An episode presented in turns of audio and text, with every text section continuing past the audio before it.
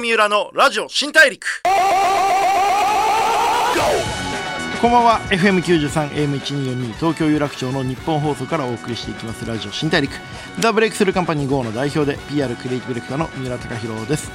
えー、もう7月ですけど梅雨長えなと思ってるうちにですね最近あのまたあの緊急事態宣言出ましたね。あのー、4回目なんですけどまさかのこう昔ねあの竹内まりやが毎日がスペシャルって歌ってましたけどいよいよ毎月が緊急事態宣言っていうこれ一体何なんだって思いながらこう皆さん飲食店の方々とか非常に苦労されてあの大変、ね、やっぱりその社会とか感染リスクを避けるためとはいえちょっとさすがにこれだけこう連続で続けられると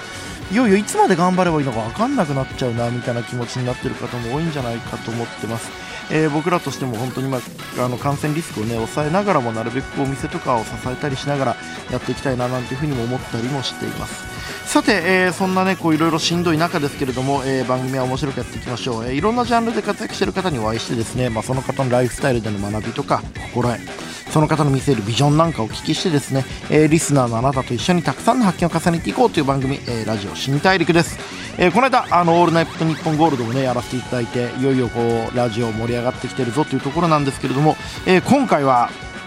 僕もねちょっとこの方ずっと気になってたんですよ、えー、お会いできて嬉しいです、えー、今回は DOBERMAN INFINITY と劇団 EXILE のメンバーである SWAY さんをお迎えしています。どうぞよろしくお願いします。ブレイクスルー Here. ゴー三浦のラジオ新大陸。 The Breakthrough Company GO の三浦がお送りしております。ラジオ新大陸。今回お話を伺うのは SWAY さんです。よろしくお願いします。よろしくお願いします。今回ですね、まあ、緊急事態宣言の発令もあって、はい、あの、 Zoom で収録という形でね、こう、ちょっとあの、画面を見ながらの形なんですけれども、リスナーの方には見えないんですが、 SWAY さんの部屋がめちゃくちゃおしゃれですね。ありがとうございます。イメージ通りといただきました。イメージ通りなんですよ。これちょっと、こう、アメリカのね、ポップカルチャーをすごい取り入れた感じの部屋で、あの、ファンの方とか、これファンの人とかインスタとかで見てたりするんですか？しますね。はい、ああ、本当ですか。僕今すげえ、こう、ファンの方が羨ましがるような、こう、状況なんだろうなと思いながらちょっと話してるんですけれども。はい。えー、 SWAY さん、ラッパーとして活動を始めた後に劇団 EXILE に加入、音楽活動と並行して俳優としてもご活躍されてます。その後、5人組ラップボーカルグループ、 DOBERMAN INFINITY を結成。また、ご自身の所属するグループのロゴやグッズ、企業コラボのデザインやディレクションなどを担当しておられたりとか、マルチに活動の場を広げております。めちゃめちゃいろいろクリエイターとして活躍されてますよね。はいありがたいですね。あのー、そう、もともとはラッパーというかミュージシャンとして始めてるところに、今そのデザインとかクリエイティブ周りの仕事が増えてきてるって感じなんですか、はい、いや、あの、個人的には、うん、えっと、デザインの方が一番先なんですよ。あ、そうなんですか。へえ。まあ、15の時に実家に初めてこうパソコンが来て、うん、はい。それをまあ家族誰もほとんど触ってなかったんで、僕が独占してたみたいな。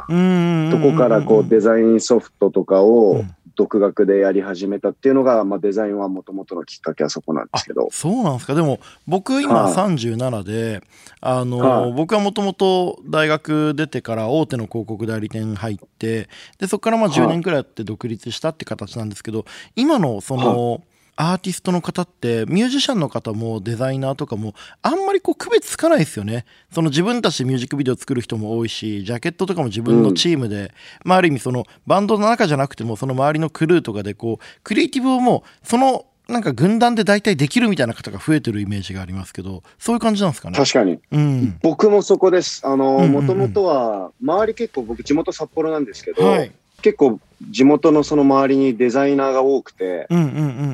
なのでなんかこう、独学って言っても、なんかいつもこう、周りにどんどんどんどんイベントのフライヤーだったりとか、ああ、そうですよね。そういうものでデザインを起こす人が多かったんで、そういうのを見ながら、こう、技を盗むというか。はいはいはい。あの、イベントのフライヤーのカルチャーってありますよね。なんかその、ミュージシャンとかパーティーオーガナイザーが、お前なんかセンスいいからなんかグラフィックも作ってよみたいなこと言われて、そこからこう、プロっぽくなっていくみたいなことってありますよね。まさしくですね、僕の場合は。うん、まあ音楽で全然飯が食えなかったんで、うんうん、あの先輩がイベントやってたら、うん、そのイベントフライヤーをお願いして作らせてもらって、うん、それにギャラもらうみたいな。だから結構僕の中では音楽を続ける上でなんか飯を食っていくための一個のツールだったというか。でもその最初はある意味その飯を食うためにやってたグラフィックがある意味今のそのアーティストとしてのそのスウェイさんの幅を広げることになってますよね。そうですね。だからありがたいですね。やっぱりそのデザインの感覚とその音楽の感じとかってこうやっぱえ自分の中で影響され合ったりします？ありますね、うんうんうん、音楽だと、まあ、メロディーだったりとかこう歌詞っていうもので、うん、あの自分の思いって作れるんですけど、うん、ちょっとでも言葉にしたりするとたまに強すぎるメッセージってあるじゃないですか。でもそれを逆にこうグラフィックだったりとか、うん、最近だったら去年から油絵始めたりとか。へえ、油絵も始められたんですか？へえ、すごい。はい、やったりとかもしてるんですけど、うん、なんか普段こう作るデザインとかそういうものを、なんか音楽だとちょっと強すぎるメッセージを逆にアートにしてみたりとか、っていう感じでこう、なんか全部アウトプットはできてるんで、なんかそういうふうに分けてますかね。なるほど、なるほど。デザインはなんかこう、こういうアーティストから影響を受けたとかってあるんですか？そうですね、うん、でも本当、周りのほんもともとは先輩方でしたね。うんやっぱりその地元のみんながこういろんなもの、新しくものを作っていく中でこう、カルチャーとして体に染みついてきたみたいなところなんですかね。そこは強いですね。はい。本当に凄腕ばっかりだったんですよ、周りが。はい。なんかそういう僕もすごい最近常々思うことがあってその東京僕ずっと東京なんですけどその大学とか高校でもすごい才能あるミュージ音楽やってるやつとかダンスめちゃくちゃ頑張ってるとか絵頑張ってる人とかがこうどんどんこう大学とか行くとで社会人になったりするとだんだんこう挫折して普通にこう働いていくっていう。お前昔すげえかっこいい絵描いてたのに今何やってんの？って聞いたらい。やまあ最近そういうのは全然やんないねってなっちゃう人が結構多いと思うんですけどそういうこうスウェイさんの周りの札幌のそのクルーたちは今はどんな感じで過ごされてるんですかね？もういまだに健在ですね。ああそうなんそれすげえいいですね、うんうんうんうんだから結構本当にすごい凄腕だっだった人、今もなおなんですけど、うん、本当、あの、当時現地でノースコーストバットボーイズっていう、うん、あの、ヒップホップ、ちょっと見た目だいぶ悪そうですけど、めちゃめちゃ、うん、あの、優しい先輩たちであったんですけど、はいはいはい、 North、たちのこう North、North Coast Bad Boyz。North Coast Bad Boyz。はい。はい。NCBB っていう、あの、団体なんですけど、ヒップホップグループで、その人たちのグラフィックとかもすごいかっこよかったりとかして、でもそういう人たちが、えっと、後々、こう、AK69 さんって、うん、あはい、名古屋の代表する、はい、はい、僕、AK さんの。したことあります。はい。本当ですか？はい。AK さんの、今はちょっと違いますけど、当時は AK さんのアートワークもやられてたりとか、本当になんかすごいこう、あの、ヒップホップのそのストリートの中でもすごい最前線の、うん、あの、アートワークをやってたりとかするのが先輩だったりとかだったんで、で、当時服屋で働いてた時に服屋のフライヤーを自分が作ってたんですけど、はい、そこでなんかこう広告とかで NCBB の人たちからこうデータが来るんですよ。でデータの中を見れるってもう最強じゃないですか。先にもう中身のこう組み立てるマニュアルに近い設計図みたいなものからも見てたんですね。ああ。それはすごいめちゃくちゃ勉強になる。はい。だから広告データとかすごい勉強になりました。うん、ああ、なるほどね。こう地元のクルーたちがでもそれでいまだにこうちゃんと第一線でバリバリ活躍してる中で、スウェーさんもこうやってこうメジャーになっていく中で、すごい刺激し合っていい関係になりそうですよね。はい。いまだにちょっともう、あの、凄腕の人たちなんで、うん、もう頭が上がらないですね。はい。そうですね。でも、そのグラフィックとかの仕事やったりとかしてる中で、こう、どこでこう、音楽に行こうと思ったんですか？音楽はまあ、もともとずっと好きで、その15歳の時に、うん、えっ、と、自分で好き勝手こうデザインし始めたのも、あの、もともとは、えっ、ー、と、例えば、なんだろうな、好きな、当時だったらこう、M フローとか、ドラゴンアッシュとか、まあそういうなんかこう、当時聴いてた音楽の、うん、えっ、と、アルバムのアートワークを自分で勝手に作ったりとかしたんですよ。へえ、あもう勝手にこの世界観を自分で引き取ってデザインとグラフィックをするっていう、なるほど、はい、ある意味そのハックするみたいな、ちょっと今っぽいカルチャーですね。うん、なんで、まあ、あの、まあ、個人的に楽しむ理由だったんで、あの、うん、画像をインターネットから拾ってきて、り、バーバルさん切り抜いたりとかして、で、新しく M フローのロゴ作ったりとか、そんなようなのをずっと中学校の時にやってて、自分の好きな音楽だったりとか、はい、そういう影響を受けたアルバムとかをもう一回自分で作り直すっていうのが当時のあれだったんで、すごい当時も音楽とやっぱりデザインっていうのがすごいあの密着してたというか、はい。まあそこからダンスやったりとかもしましたし、DJ 家でやったりとか、なんか、ラップをするっていう段階までがすごいスムーズでした。へえ、でもなんかその SNS とその PC の発達によってこう誰もがこうものを作れるしで実際それを発表できる世の中になったんで、うん、本当にこうあらゆる人がクリエイターになれる時代だと思うんですけどまさにそのまあ先駆けみたいなところから始まったんですね。そうですね今思えば。かっこいいものを作ろうと思ったらグラフィックも作れるしそこに音楽を足そうと思ったら自分でまあ音楽も始められるしすごいそのある意味でそのクリエイティブな形で生きていこうと思う人にとってはすごくいい時代だしこうスウェーさんみたいにその、分かりやすいそのモデルケースがあるのは今すごい若い人にとってはいい時代だなってやっぱ話しててすごい思いましたね。そうですね、今もっと多分簡単にできるんで、多分 Mac 買っちゃえば全部ついてるじゃないですか。映像も音楽も作ったりとか、全然簡単にできると思うんで。うんいやでもそいいですよね。そうですね。でもそのスウェイさんが今もう俳優としてもどんどん活躍されていて、えー、動画配信サービスパラビでは8月4日より独占先行配信が始まりますさらにテレビ東京で8月11日から放送がスタートするドラマ「えー、来世ではちゃんとします2」では、えー、陽キャなバイセクシャルのプロジェクトマネージャー役として出演されるこの陽キャなバイセクシャルのプロジェクトマネージャーってもう全然イメージがちょっと分かんないんですけれども、まあ、こんな風にね俳優しながら音楽活動もしてさらにデザイナーとしても活躍される。もう本当にあのトロントにね留学されてたんですよね。そうですね、2006年から2008年まで、うんうんうん、はい、もうバイリンガルのラッパーとしてはもう代表的な、本当に日本の代表的存在だと思うんですけれども、ソロデビューは世界的な名門レベル、デフジャムレコーズから出ていますし、まあ、ヒップホップ界のレジェンドが所属してきたっていう、まあ、もう本当にヒップホップ好きはみんな知ってるレベルですけど、スウェイさん自身は音楽はどういうふうなこうキャリアで聴いてきたんですか？本当、でも僕、本当になんか、入り口は超ど真ん中なジブラさんとか、ジブさんだったりうちのこの番組も前にゲストで来ていただいたんですけど。そうですね。まあ、それが、まあ、ちょうど中1とかの時に、うんうん、まあ、いろいろありましたけど、まあ、ドラゴンアッシュ、はいはい、いろいろあったけど、はいはい。グレートいろいろあったけど、グレートフルデイズ聞いてなかったやつはいないっていうね、僕ら、はい。そうですね。すね。あれが本当に中1とかの時に、あのー、オリコンに入ってた時代だったんで、なので、その、僕中1からそういうファッションとかも、はい、そういう b ボーイなスタイルで、はい、あの、どっぷり使ってたんで、うんうん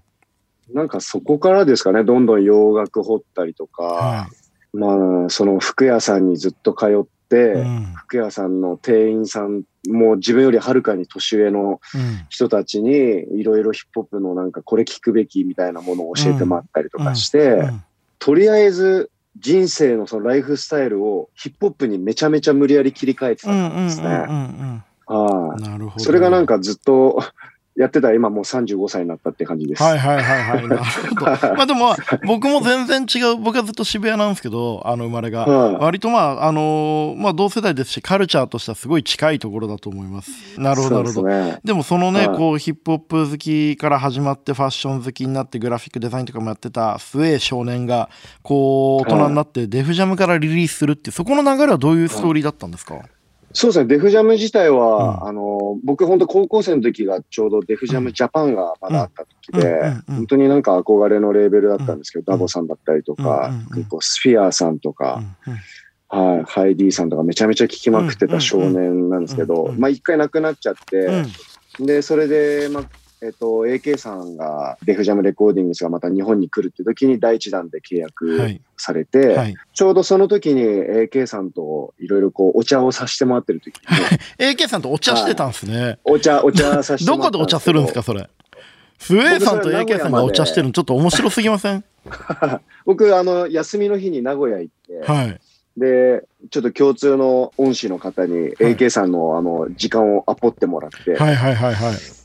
それでお茶させてもらったのが、はい、結構デフジャムの話が進むきっかけになったところですね。お茶してんのちょっと面白いですね。ある意味健康的に、ね、はい。めちゃめちゃ健康的。まあその夜は名古屋でめっちゃフィーバーしましたけど。はいはいはい。名古屋やばいですからね。やっぱ気合入った人多いですよね。そうですね。やっぱ名古屋はちょっと行くと緊張しますね。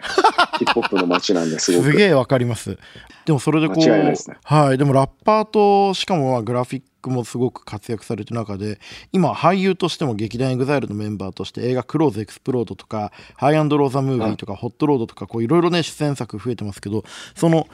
音楽、もともと俳優はやろうと思ってたんですか？いえ、あのー、これはまた面白いことに、東京に出てきて、うん、あのー、まあ、 HIRO さんにお会いさせていただいたはいはい、また大物が出てきましたね。はい。はい。ヒロさんが、これも本当に多分、僕を見てパッと思いついたんだと思うんですけど、うん、えや役者とかもやればいいのにって言われたんですよ。その時にもう僕即答で、あ、何でもやりますって言ったんですけど、なんかまあでも実際こう、まあ、ヒップホップすごい大好きで、うん、あの、ヒップホップのね、こう、ブラックカルチャーもたくさん見てる中で、うん、やっぱりこう、ウィル・スミスはじめ TI だったりとか、はいはい、まあ、コモンセンスもそうですし、うん、あの、モスデフとか、みんなこう、役者ってやってるじゃないですか。そうですね。2Pac だったりとか。はい。なので、なんか、ラッパーが役者をやるっていうのになんかあんまり抵抗がなかったっていうのがあって、で、まあ、その HIRO さんに言われた一言に、何でもやりますっていう気持ちも嘘じゃなかったんで、うんうん、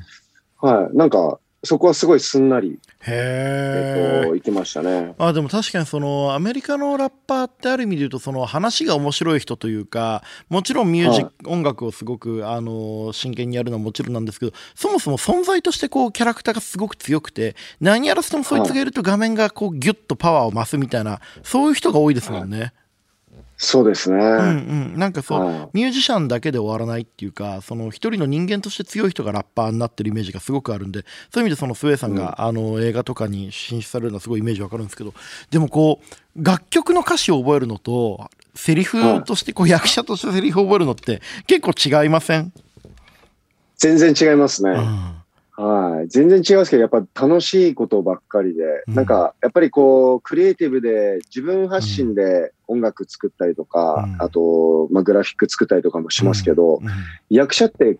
えっと、受け身なんですよね。なんか、この役やってください。このセリフ喋ってくださいって言われることを覚えて。決まったストーリーがあって、監督の演出のプランがあって、そこの中でどうやって、こう、うまくピースとしてはまるかだから、ある意味全然違いますよね、音楽とは。そうですね。うん、でも、なんかその発言するセリフの意味とかも考えなきゃいけないじゃないですか。うん。うん、なんかただ単にセリフを発するというよりは、なんでこの人はこのセリフを言ったんだろうっていう感情も考えなきゃいけないし、なんかそうなった時にその自分が一つの役を演じたことによって、その役から学ぶことってすごいたくさんあるんで。なるほど。はい、なのでなんかこう自分がじゃあ次曲作るってなった時に、なんか、やっぱ違う人をある時演じてるんで、うんうん、なんかまたそのその人のなんか、あ、こういう人もいたよなっていう感覚にもなれるというか。なるほど。でも確かにその、すごい。リリックを書く上では、自分ではない誰か他の人の人生を知ってるってすごい大事なことかもしれないですね。そうですね。うん、まあ、あと、同じあの意味でも言葉の言い回しってたくさんあるし、うん、なんかそういうものをなんかこう、やっぱ演技から学ぶことっていうのもすごい大きいんで、絶対自分が私生活では言わないっていうことも、やっぱ言えちゃったりとか。そうですよね。でもだってこれ、来世ではちゃんとします。2では陽気なバイセクシャルのプロジェクトマネージャー役と出演されるっていうのはちょっと面白いなと思うんですけど、これ、ね、どういうドラマなんですか？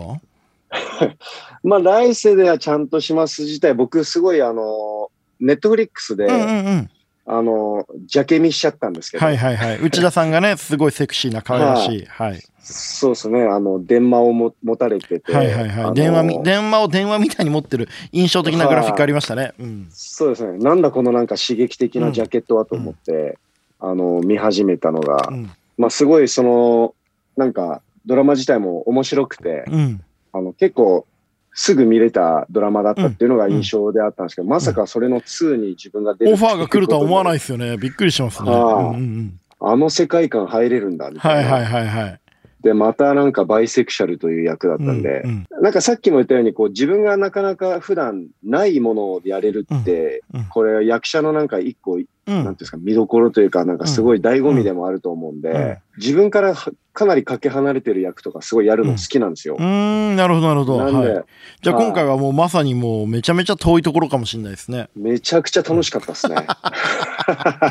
その、自分と全然違うキャラクターを演じる時の、なんかこう、勉強というか、取材とかそういうのって結構するもんなんですか？そうですね。僕でも、あのー、今回バイセクシャルに関しては結構友達多くて、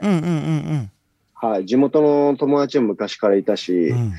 なんか結構そういうとこで普段から本人の本当の気持ちっていうのは聞き取れてないかもしれないですけど、うん。うん、なんかこう僕らが普通に普段から話してても、うん、なんか意外にそんなにこう変わりようない、なんかすごいメンズライクな人もいれば、はい、ちょっとすごいこうガーリーな方もいるんで、なんかそこはでもちゃんと今回のいただいた役にちょっと寄せた、なんか自分の周りの中にいる、なんかバイセクシャルな仲間のちょっとそういう部分をあのピースとしてこうお借りしたっていう感じがしますかね、うんうん、なるほど。でもそのグラフィックを始めた時もそうだし、はい、やっぱりその周りの人との関わりの中でこう自分のセンスとか才能に変えていくっていうそういったパワーがあるんだろうな。いや面白い。でもこう音楽、俳優、グラフィックってもういろんなジャンルで活躍されてて、こう、他の、今僕ら、このラジオ聴いてる人の中にもなんか新しいジャンル飛び込みたいなとか、新しいこと始めたいなみたいなことがある人多いと思うんですけど、そういう方にちょっとなんかメッセージがあったらアドバイスしてもらえると嬉しいです。そうですね。なんか、あのー、今こそ、多分そういう新しいことをやるチャンスっていうふうに思っていて、まあ今回コロナでまたね、こうなかなか外に出られなかったりとか、うん、家にいなきゃいけないっていう中で、うん、逆になんか時間って僕も油絵を始めるきっかけってコロナだったし、何か始めたいとか興味がちょっとでもあるんだったら、えっと、始める時間にとってはすごいいい時間だと思いますし、あと、そうですね、さっきも言ったように、こう、Mac1 台で何でもできちゃったりとか、うん、今、なんか始めるために、すごい優しい機材ばっかりだと思うんですよ。で、YouTube で How to があったりとか、うん、なんか先生が近くにいなくても、自分がやりたいことをやるために、なんかそのものに詳しい人が近くにいなくても、全然映像だったりとか、そういうもので、あの、わかりやすく教えてもらえる時代なんで、なんかとりあえずやってみて、うんハマればハマったで、はい、ね、なんかちょっと違ったなと思ったらやめればいいと思うんで。三日坊主でも全然いいですよね。全然いいと思います。うんうんうん、はい。なので、なんか、ぜひおすすめですね。はい。もうこのコロナのね、ちょっとこう表に出にくいタイミングを逆に新しいこう趣味とか新しい活動を始めるチャンスだっていうのは、あの、すごくポジティブでスウェさんらしいいいアドバイスだと思います。ありがとうございます。はい。スウェさん今日はありがとうございました。また来週もぜひよろしくお願いします。はい、よろしくお願いします。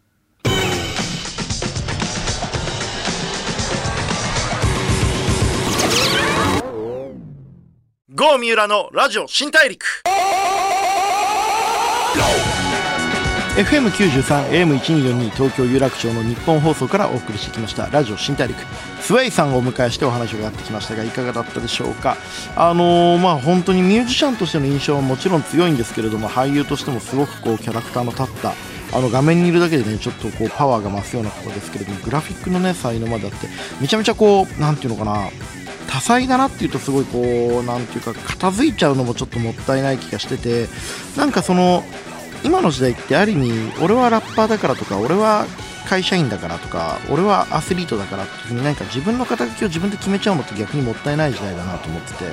もともとスウェーさんがそのグラフィックがすごい好きでやってるうちにこう音楽とも出会ってまた音楽で出会ったことでこうグラフィックのチャンスが増えていってでまた俳優の機会があった時に、まあ、何でもやりますっていうみたいなこう自分の肩書きを自分で決めちゃうとそれで自分の進化が止まっちゃう部分があると思ってるんでなんかこうチャンスがあったりちょっとしたこう出会いがあったタイミングでそこに対して照れないで飛び込んでいくっていうのはすごく大事なことなんだなっていうのを改めて思いました、えー、スウェーさんがご出演されてる映画「リスタート」えー、品川庄司品川博さんがメガホンを取った最新作ですけれども7月9日から北海道で先行公開。そして16日から全国で公開されていきます、えー、これもねあの2年越しにねやっと公開できるって結構楽しみな映画なんですけれども、えー、来週はこの作品についてもたっぷり聞いていこうと思っています。それでは次回も一緒にたくさんの発見をしていきましょう。ラジオ新大陸お相手はザ・ブレイクスルーカンパニー GO の三浦貴大でした。